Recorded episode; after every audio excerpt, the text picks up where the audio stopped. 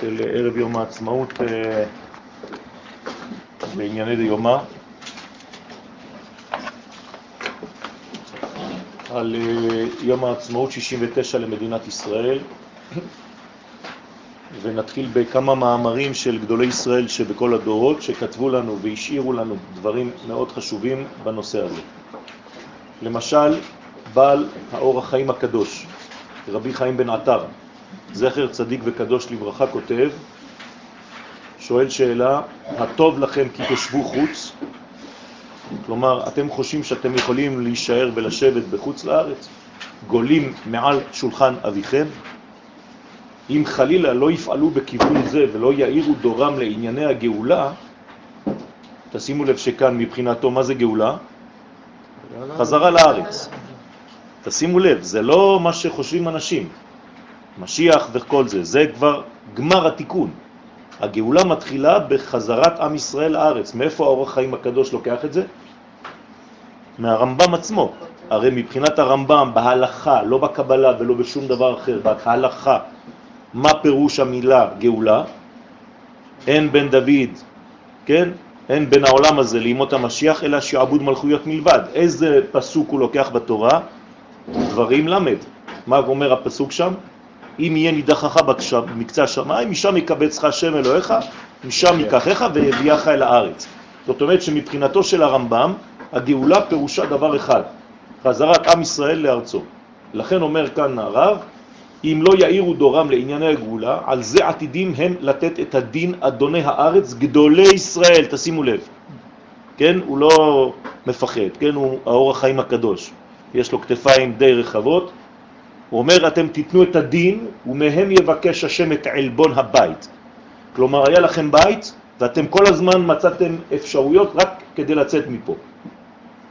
רבי צדוק הכהן מלובלין, בדברי סופרים י"ד, גם היושבים בה, בארץ ישראל, אינם נקראים יושבי הארץ, אם הם עדיין עבדים למלכי העמים המושלים בה, כמונו בחוץ לארץ.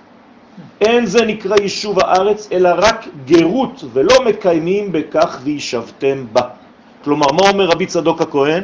שאם אין שלטון יהודי בארץ, זה לא נקרא יישוב הארץ. כלומר, אתה יכול לבוא ולשבת פה, לא היית בארץ בכלל, כמונו בחו"ל.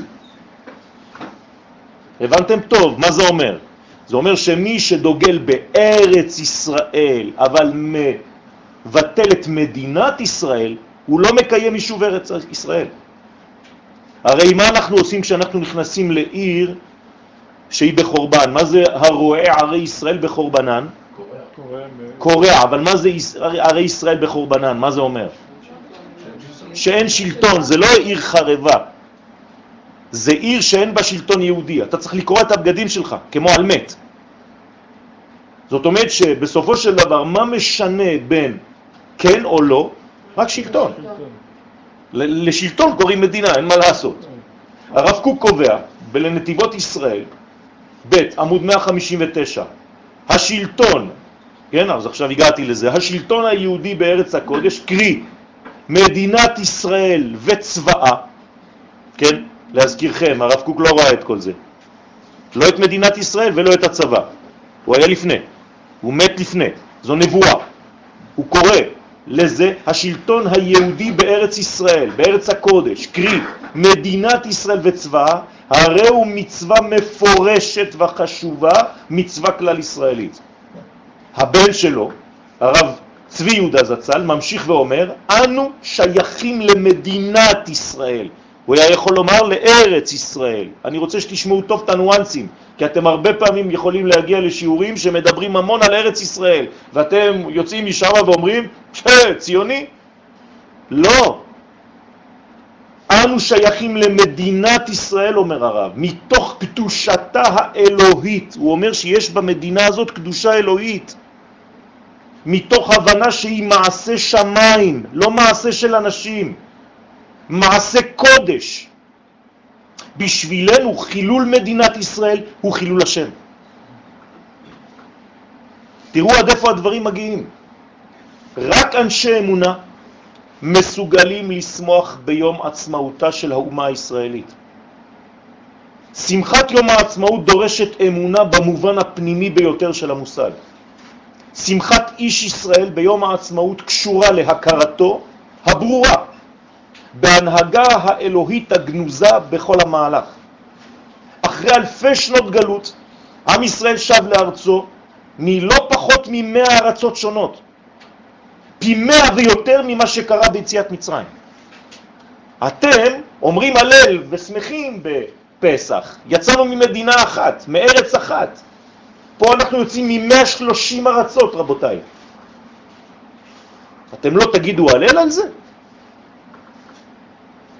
הקמתה של מדינת ישראל היא סוד התחייה הלאומית של ישראל. אז עכשיו אני מספר לכם בעצם את כל קורות חייה של המדינה. המדינה נולדה בט"ו ניסן 2448, כלומר יציאת מצרים. חתונתה של המדינה הייתה באותה שנה בו' ניסן, בו' סיוון, סליחה, יש טעות פה, ו' סיוון, כלומר יום מתן תורה, אותה שנה, 2448. פטירתה של המדינה, המדינה נפטרה, הייתה בתשעה באב 3338. תחיית המתים של המדינה הראה בה' באייר 5708. זאת אומרת, כבר תחיית המתים הייתה. אנחנו כבר באיחור, מי שלא הבין את התהליך, כן? מדינת ישראל היא הביטוי המוחשי ביותר להתפרצותו של מימד המקום במימד הזמן והנפש. זאת אומרת שעד כה היהדות הייתה רק עניינים של זמן ושל קדושה עצמית, אנושית. מה עושה רב בחוץ לארץ? הוא לא מתעסק בעניינים של מקום, אין לו קשר למה שקורה במקום, כי אין מקום. אז כל התהליך הדתי במרכאות, כי שם זה דתיות, סובב סביב מה? סביב הקדושה, לימוד התורה, לידה, ברית מילה, בר מצווה, חתונה, ולא עלינו, קבורה. זה מה שעושים שם. אין משהו אחר. כי אין מקום. כלומר, מה קרה, מה החידוש הגדול ביותר שקרה ב-70 השנים האחרונות?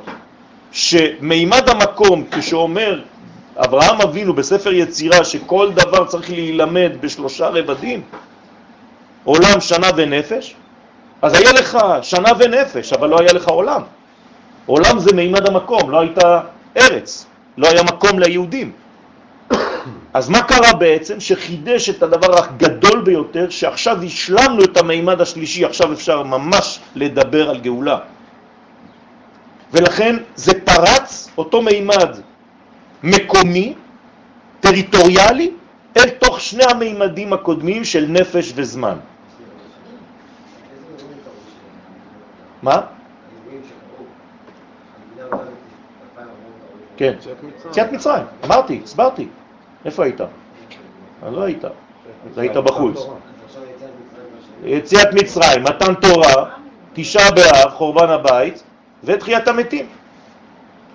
מדינת ישראל היא הביטוי המוחשי ביותר להתפרצותו של מימד הזמן, המקום בין מימדי הזמן והנפש. הביטוי, והייתי לכם לאלוהים, כתוב הרבה בתורה, נכון?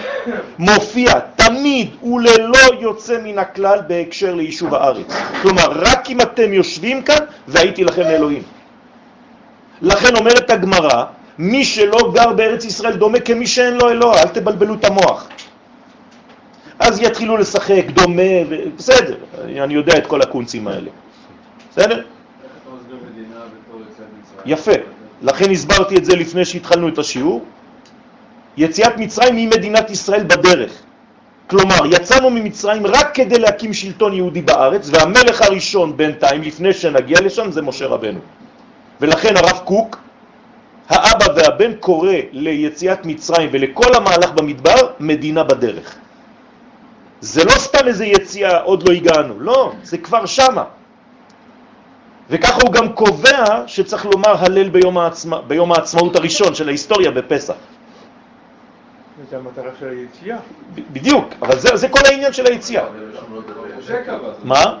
משה, משה, נביאים שביניהם קבעו שנאמר הלל על כל דבר שיבוא למי? רק לעם ישראל בכללותו, לא לאנשים פרטיים. אם קרה לי נס פרטי, אני יכול לקבוע יום טוב, אבל אני לא יכול לומר הלל. בסדר? אבל בנס לאומי, אני חייב לומר הלל. נכון, לכן אני אומר מדינה בדרך. ככה הוא קורא לזה, כי הרי נולדנו בחוץ, אין מה לעשות. לא נולדנו בארצנו, נולדנו מחוץ לארצנו, והמגמה הראשונה, זה כמו למשל הבאת קורבנות. לפני שמגיעים לבית המקדש, הבאת קורבנות זה בכל מקום.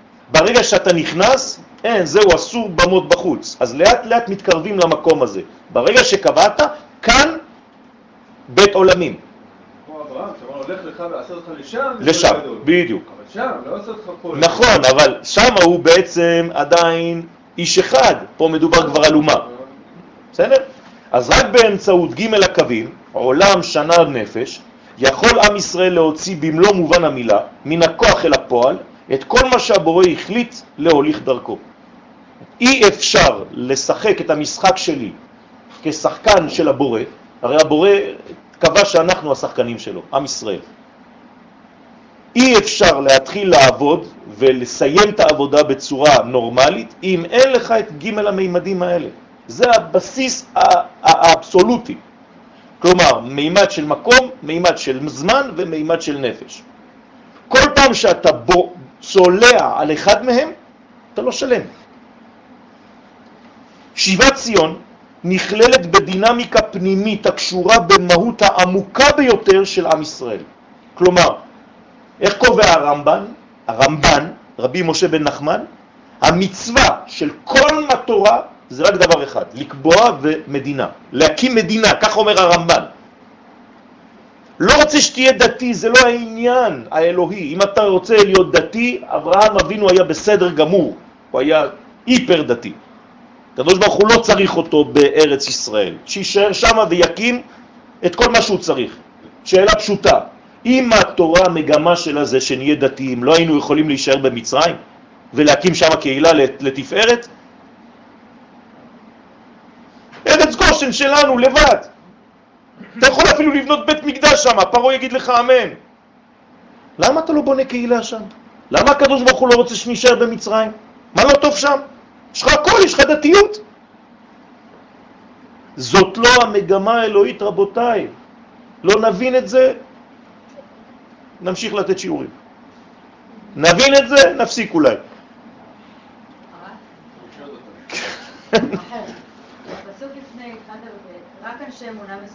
נכון, נכון. זה לא אמונה דתית. נכון, זה אמונה נכון. יפה שעלית על זה, יפה שעלית על זה. רק אדם שחי את הדבר הזה, חי. אני לא מדבר עכשיו על דתי או לא, הוא חי את זה, הוא מבין באופן אינטואיטיבי שצריך להגיד תודה. הוא יכול לשמוח ביום הזה. מי שנכנס בו דעת במרכאות שהוא חושב שזה דעת תורה, הוא כבר בכל מיני קונצים. הלל, לא הלל, ברכה, לא ברכה, כן, כל מיני, זה עץ הדעת. אתה לא חי את זה, אל תעשה טובה. אני, כשאני רוצה להגיד תודה למישהו, אני לא יכול להגיד לו, תשמע, אני אומר לך חצי תודה, כי אני לא בטוח שאני צריך להגיד לך תודה, אבל בגלל שחבר שלי אמר לי בשיעור שאני צריך להגיד לך תודה, כן, אז אמרו לי לבוא להגיד לך תודה, אבל אתה יודע, אני ממש לא... או שאתה אומר תודה, או שאתה לא אומר תודה, או שאתה חי את התודה, אז אתה מנשק אותו. הקמת מדינת היהודים היא חלק בלתי נפרד של ההיסטוריה האלוהית בהתלבשותה באומה הישראלית. אתם יודעים שהחסידים הראשונים, כן, יריב נתן לי סיפור על הרב, ספר, אה? היה חסיד גדול מאוד, אחד מהחסידויות הגדולות ביותר שקיימות בעם ישראל, הרבי מסדיגורה. כשהוא היה בפולין שם, הנאצים תפסו אותו ואמרו לו להתחיל לרקוד ליד כולם, לבייש אותו, ונתנו לו מטאטה כדי שיטאטה את העיר ליד כולם וכולם צוחקים עליו. וכשהוא מטאטה את העיר הוא מתפלל ואומר, יהי רצון שיום אחד אני אזכה לטאטה את ארץ ישראל, אם תוציא אותי מפה. ובאמת, כשהוא הגיע, היה יוצא ב- בלילה, ביום העצמאות, בשלוש לפנות בוקר, כשאף אחד לא נמצא בחוץ, והיה מטאטא את הרחובות.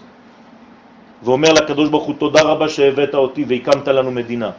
דבר שני, נתנו לו לרקוד שם עם הדגל שלהם. הוא אמר יהי רצון שיום אחד אגיע למדינתי ושיהיה לנו דגל שלנו ואני ארקוד איתו. ביום העצמאות ראה יוצא מהבית שלו באור יום ליד כולם ורוקד עם דגל ישראל. ועוד עוד עוד סיפורים של כל מה שהיה שם. הקמת המדינה היא תוצאה של הפרי שנתבשל דיו במשך אלפי שנים, זה לא דבר חדש. אמרתי לכם, זה כבר יציאת מצרים. יסודותיה של מדינת ישראל מבוססים על המוסר, על ההיסטוריה ועל המטה-היסטוריה. זה אלוהי, זה לא איזה דבר ציוני שאנשים החליטו. זה גם לא קשור אפילו לשואה, רבותיי. אסור לומר שמדינת ישראל הוקמה בגלל השואה. לא. אם אתה אומר דבר כזה, זה אומר שזה בעצם פרי ה...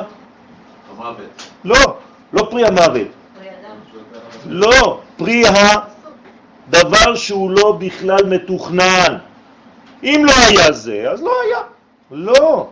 המדינה זה העיקר האלוהי. אפשר לומר שברעיון האלוהי כשהוא בחר בעם ישראל זה שנקים שלטון פה, כדי להתחיל לגלות את שמו. אז נכון שהמדינה עדיין לא דומה למה שאתה רוצה, בסדר, הבנו את זה. אבל היא הולכת ומתקדמת, אני צריך לעזור לה. מדינת ישראל נרקמה בידי דמויות גדולות שידעו להתקדם אל עתידן בראייה פנימית, בעיניים אלוהיות, כי עין בעין יראו. השאלה האמיתית הייתה ונותרה, מדוע קריאתם של גדולי החוזים בעם ישראל לא מצאה אוזן קשבת לפני כן? מדוע החרה כל כך לבוא שעת התחייה הלאומית? אלא שאין לראות את מדינת ישראל כמציאות נסיבתית שהתעוררה בעקבות השואה. גישה כזאת רק מגמדת את קיומה של המדינה לאירוע שרירותי שיכול היה שלא להתרחש. אסור להגיע למסקנות כאלה. מבט כזה מתעלם מטבעו העמוק של עם ישראל ושל מלכותו. כלומר, אתה לא למדת מה זה מלכות. אתה מדבר על מלכות, אתה אומר את המילים. כמה אני שומע את המילה מלכות? אבל זה לא קשור בכלל למה שהתורה קובעת בעניין של מלכות, על מה אתה מדבר? מלך זה רק בארץ ישראל, אתה יכול לדבר על מלך בחו"ל? נו באמת. איפה ראיתם הלכה כזאת? מה זה הסילוף של כל התורה הזאת? בעם ישראל בעם ישראל, אין דבר כזה מלך בחוץ. מלך יש חוקים, בוודאי. אבל השואה כן נתנה יותר רצון לאנשים להתקדם יותר יפה, זה, אבל זה לא זה שגרם, המדינה זה התכנון הראשון. לא כשאתה לא יודע לשמוע לדברים, אז הקדוש ברוך הוא מסבב את ההיסטוריה, איך שהוא מסבב. ההפך הוא הנכון, מדינתנו היא הדבר הפחות מקרי והיותר מושרש במגמה האלוהית. אין דבר יותר מושרש בזה. אתם יודעים מה, מה הכי כואב לי? זה שגם בינינו, כשאנחנו מדברים על זה, אנחנו לא באמת מאמינים לזה. זאת הבעיה. זה תמיד אה. אתם יודעים מה היה אומר הרב קוק על האה הזה? כן, יש בעיה בזה. הרב קוק היה אומר, כל חיי, ביום הכיפורים, הגעתי לתחנון הגדול הזה, לוידוי, על חטא שחטאנו לפניך בזה, על חטא שחטאנו לנ... אומר, הגעתי לאיזו שורה ולא הייתי מבין אותה. על חטא שחטאנו לפניך בתמהון לבב. מה זה תמהון לבב? אה, זה מה שהיה אומר הרב קוק. עכשיו הבנתי מה זה תמהון לבב.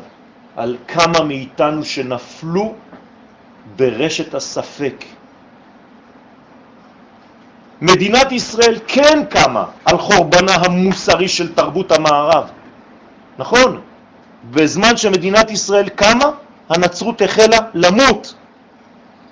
השגחת השם הבליטה בשלב הזה של ההיסטוריה האנושית את ההבדל העצום הקיים בין ישראל לבין העמים. היום כל אומות העולם שונאות אותנו בגלל ההבדל הזה, הן רואות מי אנחנו באמת מבפנים, אבל אי אפשר, זה עצם בגרון, זה, זה, זה תקוע להם. האומות שנכשלו בתקופת השואה, כל אומות העולם נכשלו בשואה, אל תחשבו, גם אמריקה. כולם נכשלו, הם התעוררו בסוף כדי שלא נגיד. עמדו נבוכות מול פניה החדשות של האומה הישראלית המתחדשת במדינתה הצעירה. כשבאמתחתה ערכי מוסר אלוהיים. אף אחד לא הבין מאיפה זה יצא להם הדבר הזה. פתאום איזו אומה אמיתית עם ערכים בפנים, אתם יודעים איזה קנאה זה מעורר? אין מציאות העומדת מחוץ להשגחת הבורא. אין דבר כזה, רבותיי. הקדוש ברוך הוא אינו עומד חסר אונים מול כוחות הרשע, ושום כוח בעולם אינו מסוגל להתייצב נגד המגמה העליונה. יוצר אור ובורא רע, אני השם עושה כל אלה. כלומר, כל מה שאתם רואים זה השגחה אלוהית. רק בדבר הזה אין השגחה. כמה הגעת לחוסר אמונה כזאת? חייבים אנו לחנך דורות חדשים לרעיון הציוני שהוא בעצמו מה שעמד ברצון השם, ברצון האלוהי העליון. מי שלא טרח לעסוק בעניינים אלה מוציא את עצמו מן הכלל. וכדברי הרב יששכר שלמה טייכטל בספר אם הבנים שמחה עמוד כ"א, תראו מה אומר הרב שם. הרב היה אנטי ציוני. אנטי ציוני, מובהק, הוא אומר את זה על עצמו. תראו מה הוא כותב בספר. ואזכיר את חטאיי, שגם בעיניי היה למאוס המפעל הזה של בניין ארץ והציונות. מחמד ששמעתי כן מהרבה חרדים סתם. כלומר, אחד אומר לשני, אתה חי באיזה קבוצה, כולם רגילים לומר, ציוני, צוחקים עליך, אתה בן ארבע, חמש, אתה גדל ככה. אתה לא חושב קצת לחשוב וללמוד באמת. ונשרש בליבי כך, ולא התעניינתי בזה כלל, אומר הרב. כי טרוד הייתי בגרסה, בלימוד התלמידים ובחיבור חיבורים בגופי תורה, בשאלות ותשובות, כן, לכלוף שו"תים, כולם יודעים. להשיב לכל שואל בדבר השם, כולם יודעים, תלמיד חכם גדול. ורק אחר שלקינו בגלות החל הזה, עיינתי בהלכה הזו, והאיר השם עיניי שטעות הייתה בידי וביד אשר התנגדו לזה. ואני מודה ואומר, כמו שמצינו בש"ס, מרבה ומכמה מגדולי חכמנו ז"ל, שהודו ואמרו, דברים שאמרתי לכם, טעות היו בידי. ומודים דרבנן, היינו שבחי. כלומר, מתי הרב הוא גדול? כשהוא מודה שהוא טעה. כשהוא יודע להגיד, נכון, יש לי הוכחות, מה אתה רוצה? אז אמרו לי, אז אמרו לי, אז מה? כל המכות שקיבלנו, אומר הרב, הן רק לעורר אותנו לשוב לארצנו הקדושה. ישנם שני מיני משיכות בקניין בהמה, אומר הרב. מושכני אחריך נרוצה. א', כן, לוקחים משנה. איך קונים בהמה? או קורא אותה והיא הולכת אחריו, ב', היא קישה במקל, נותן לה מכה, והיא רצה לפניו. מה הקשר? אומר הרב, כן אנו לפני הקדוש ברוך הוא בעניין קריאתנו לשוב לארץ ישראל. אם נשמע לכל הקורא אותנו בשם השם לשוב לארץ, אז נהיה בבחינת משיכה, דקורא אותה והיא הולכת אחריו. ולא נסבול שום צער ושום הקאות, רק נלך מרצוננו הטוב בלי איזה הכרח מבחוץ, והשם יתברך ילך לפנינו ואנו אחריו. מה שאין כן אם לא נסום ליבנו לשוב לארצנו מעצמנו, רק נמתין עד שיבוא המקל ויקה אותנו, אז תהיה המשיכה בבחינת הקישה במקל והיא רצה לפניו. ונסבול כאבים ואיסורים של המקל מאויבינו עד שהם יכריחו אותנו לרוץ לפניו יתברך לארץ ישראל. מה אתה רוצה יותר מזה? אתה יודע מי זה היה הרב יששכר טייכטל? הגדול הדור שם בשואה. הבן שלו לומד איתנו במכון מאיר, רבותיי. הבן שלו בן 90. וזה מה שאנו אומרים לפני השם יתברך. מושכנו אחריך נרוצה. מה זה מושכנו? תן בליבנו להימשך אחריך לשוב לארצנו הקדושה על ידי כל קריאתך לחוד, שאתה קורא אותנו על ידי צדיקי הדור שקוראים אותנו. כלומר, איך תקרא לנו? מי יקרא לכם? הרב שלך. אם יש לך רב אמיתי, אז הוא יקרא לך, הוא יגיד לך שאתה טועה. אז צדיקי הדור קוראים אותנו בשמך לשוב לאחוזת אבותינו. למרות קשיות עורפנו, לא ניתק השם יתברך את הקשר בינו לבין עמו ישראל. הקדוש ברוך הוא אוהב אותנו. הוא ביקש מאיתנו ללכת אחריו, אלא שהראיה איחרה לקום. כל דודי דופק, הקדוש ברוך הוא תמיד דופק, תשימו לב באיזה זמן זה.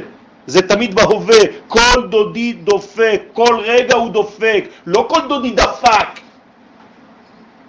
פתחי לי, אחותי, רעייתי, יונתי, תמתי, כלומר לא אכפת לי באיזו מדרגה את נמצאת עכשיו. אני יודע שאת לא הכל בינתיים. הקץ המגולה כבר הופיע, והרי ישראל יוכיחו. הקץ המגולה מה זה? זה פירות. הגמרא אומרת את זה. רבותיי, אם אתם יוצאים מדברי חז"ל, אז אי אפשר ללמוד בכלל. אני לא אומר לכם שום דבר שיוצא מדברי חז"ל. הם מלאים עצי פרי עבור ישראל כי קרבו לבוא. ו, ורבי יצחק אומר, אין לך קץ מגולה מזה. אין לך קץ מגולה, אל תחפש, אל תביא לי משהו אחר. אלא שהאהובה התעצלה מעט, פשטתי את כותומתי, איכך אלבשנה, רחצתי את רגליי, איכך אטנפם. אני, כן, עדינה קצת. אלפי שנים היא ציפתה לרגע הגאולה, אותה אישה, כנסת ישראל, וכשזה מגיע, היא מתמהמת. אתם יודעים מה זה להתמהמה? זה לשאול כל הזמן מה, מה, מה, מה. אתה אף פעם לא ודאי, אתה אף פעם לא ברור במה שאתה עושה, אתה לא יכול לחיות בצורה כזאת. אינה קמה.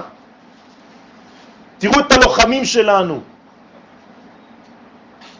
הראיתי לחבר שלי חתול, חתול עומד בצפירה. עד סוף הצפירה, בסוף הצפירה הוא יושב. מה, לחתולים של ארץ ישראל יש אה, כבר נשמה של בן אדם? אנחנו כבר בימות המשיח. הדם הצעיר הזה של חיילינו, אני לא בוכה על זה? אני לא מכבד את זה? דם של ילד בן 20? 18? מה קרה לכם? מה, המוח שלכם מתעוות? במקום שהתורה תהפוך אתכם לבני אדם נורמליים, הפכתם למשוגעים? הספק חדר בבניה והם אינם מאמינים שזו אכן הנהגה אלוהית. רק בשלב הזה דווקא נטש הבורא את עולמו ואת ההיסטוריה, מעניין מאוד. כל הזמן יש גחה שגחה פרטית, חוץ מזה. ואנשים מאמינים בהשגחה פרטית, הכל זה השגחה פרטית אצלם, אבל פרטית, ממש פרטית. כלומר, המתנתי לאוטובוס ואחד מהכפר לקח אותי תוך חמש דקות, זה השגחה פרטית. הקמת המדינה? לא, זה זבל. עד איפה הסילוף יכול להגיע, רבותיי? מכל מה שמתרחש בעולם, רק בשעת הקמת מדינת ישראל הפסיקה ההשגחה האלוהית מלפעול. הרב סלקמון, שהיה אחד מאחרוני גדולי חכמי טוניסיה, כתב, תיאודור הרצל, תראו מה אומר רב טוניזאי, נאם בכל הערים הגדולות בגרמניה, על מנת להציג את תוכנית התנועה הציונית. הוא תיאר את הסבל, את הרדיפות, את הרציחות שהיו מנת חלקם של אחינו בני ישראל בגלותם. התחנן בפניהם שיעזרו במפעל הקדוש והנחוץ. והוסיף כי מקור המפעל הוא ברגש דתי של אהבת האדם ואהבת העם היהודי הבזוי והשסוי תחת עולם של עמים ברברים.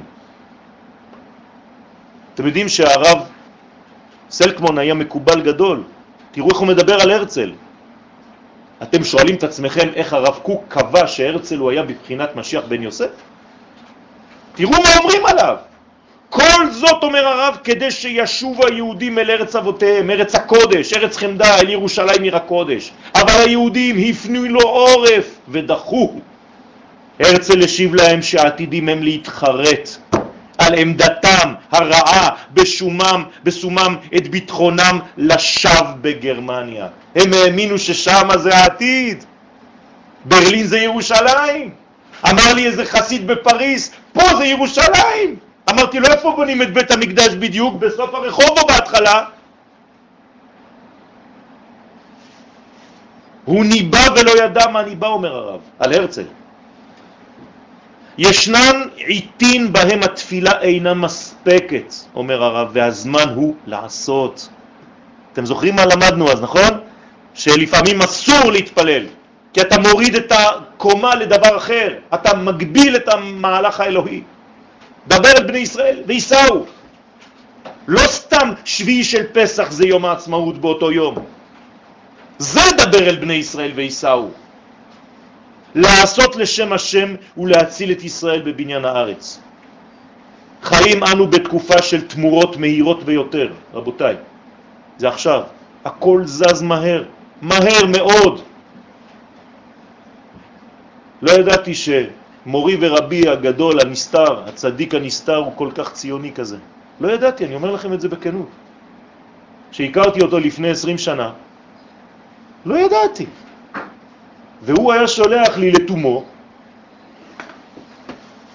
ב, ב, איפה שאני יושב, ממש בכיסא שם.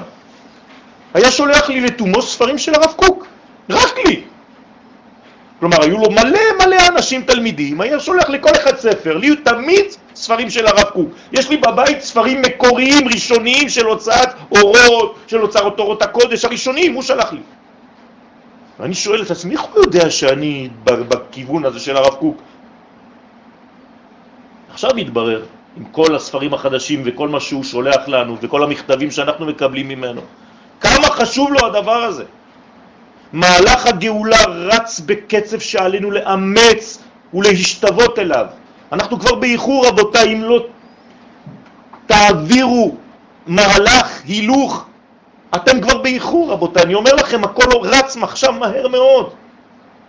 חילול השם אשר נגרם עקב פיזורנו בין העמים הביא בסופו של דבר להתערבות אלוהית בעולמנו.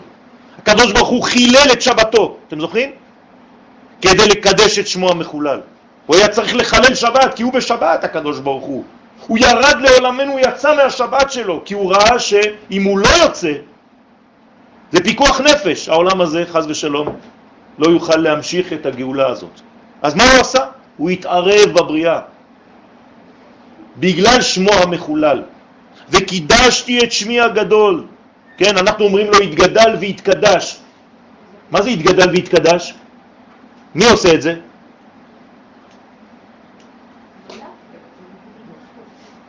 היינו צריכים לומר, נגדל ונקדש, אנחנו. אתם מבינים מה כתוב פה? לא ידענו לעשות את זה עד שאתה בעצמך עשית את זה לבד. התגדלתי והתקדישתי. שמרחם עלינו, אמן. איזו בושה. אני פוחד מזה. איך לא עשינו קידוש השם, עד שהוא בעצמו צריך לעשות את זה לבד. זה כאילו, כאילו, כן? אף אחד לא נותן כבוד למישהו, ויום אחד לפני שהוא הולך למות הוא בא ואומר לכולם, אתם לא נתתם לי כבוד, אתם לא ידעתם מי אני, אף אחד לא הכיר אותי. מה, הקדוש ברוך הוא צריך לבוא לפקוט לנו? כדי שנקדש את שמו, אנחנו לא מספיק חכמים כדי לומר לו, הקדוש ברוך הוא, הכל מי איתך יתברך? כל החיים שלי זה בשבילך. וקידשתי, אומר הקדוש ברוך הוא, אני בעצמי, את שמי הגדול המחולל בגויים אשר חיללתם בתוכם. וידעו כי אני השם, כי בגללכם הם לא יודעים שאני השם. כי אתם חיים שם, אתם הולכים להתפלל שם. נאום השם אלוהים, בהיקדשי בכם לעיניהם. איך אני עושה? ולקחתי אתכם מן הגויים, וקיבצתי אתכם מכל הארצות, והבאתי אתכם אל אדמתכם. זה רב כתב? זה הקדוש ברוך הוא כתב. כשמגיע הזמן, נעשית עקירת ישראל מגלותם באלימות. חי אני נאום אדוני, אלוהים, אם לא ביד חזקה ובזרוע נטויה ובחימה שפוכה אמלוך עליכם. אתם לא רוצים שאני אמלוך עליכם ב... ברצון? ומלכותו ברצון קיבלו? אז אני אמשול עליכם בכוח, בחימה חז ושלום.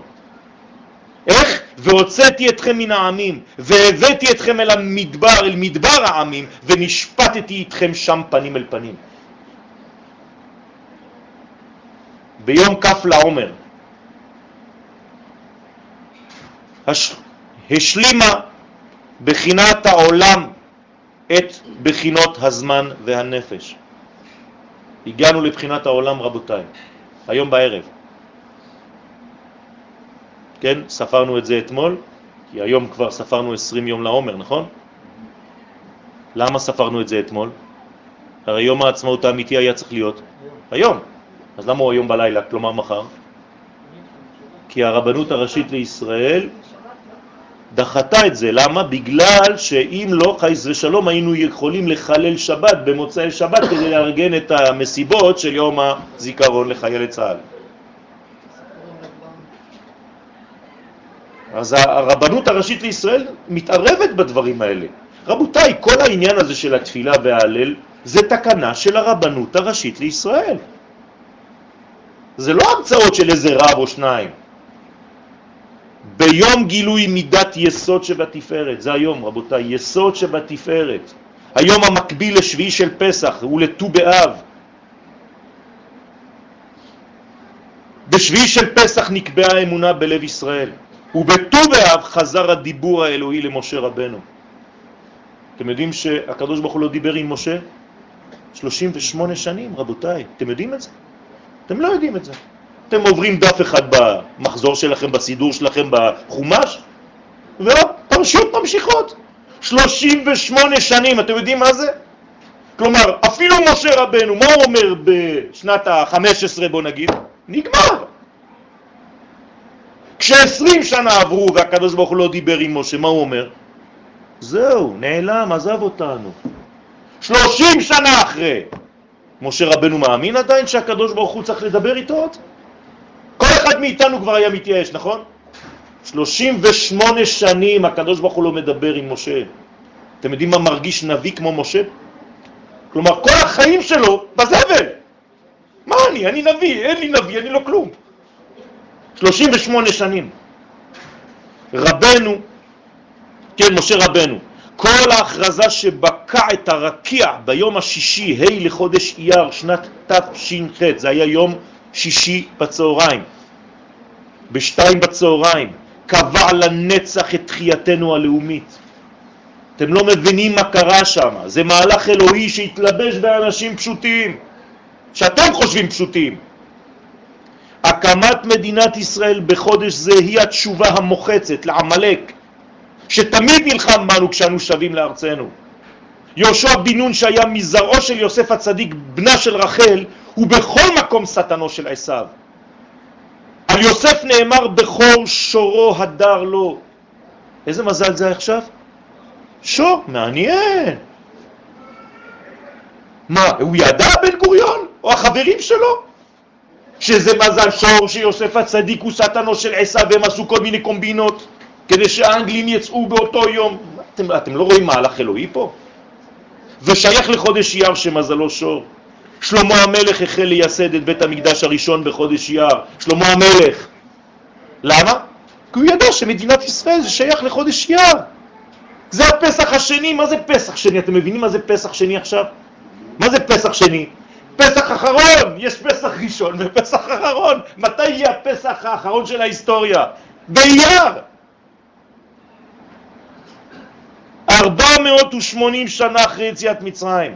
האות ו' היא האות של החודש הזה. ו' היא אות החיבור, חיבור עם עם ישראל וארצו, חיבור פסח ושבועות. בספר שערי אורה, hey, כותב הרב זצ"ל שלפי סדר הדגלים מיוחס חודש אייר לשבט יששכר. עליו נאמר ומבני יששכר יודעי בינה לעיתים, מי שלא יבין שיש כאן בינה, עולם הבא שמתלבש בעולם הזה בזמן, לדעת מה יעשה ישראל, הוא לא הבין כלום, וזה דווקא בחודש הזה. התהלל המתהלל השכל וידוע, אותי נאום השם. ובאמת נתגלה הבחינה הזו, נתגלתה בחינה זו של יודעי בינה לעיתים, כשנקבע תאריך הקמתה של מדינתנו בה' לחודש ים. אז יהי רצון שנבין ממש יותר ויותר כמה הקדוש ברוך הוא נמצא כאן, כמה הוא שותף למהלך הגדול הזה, ובעזרת השם נאמר את השמחה הזאת, את התודה הזאת לקדוש ברוך הוא בלב שלם, בלי שום פחד ובלי שום דבר. אתם יודעים מה? אני נותן את עצמי, מוסר את נפשי לברכה לבטלה, בסדר? על דבר כזה אין לי שום פחד. אני מתפלל עם ברכה שלמה ועם שמחה שלמה. חג שמח.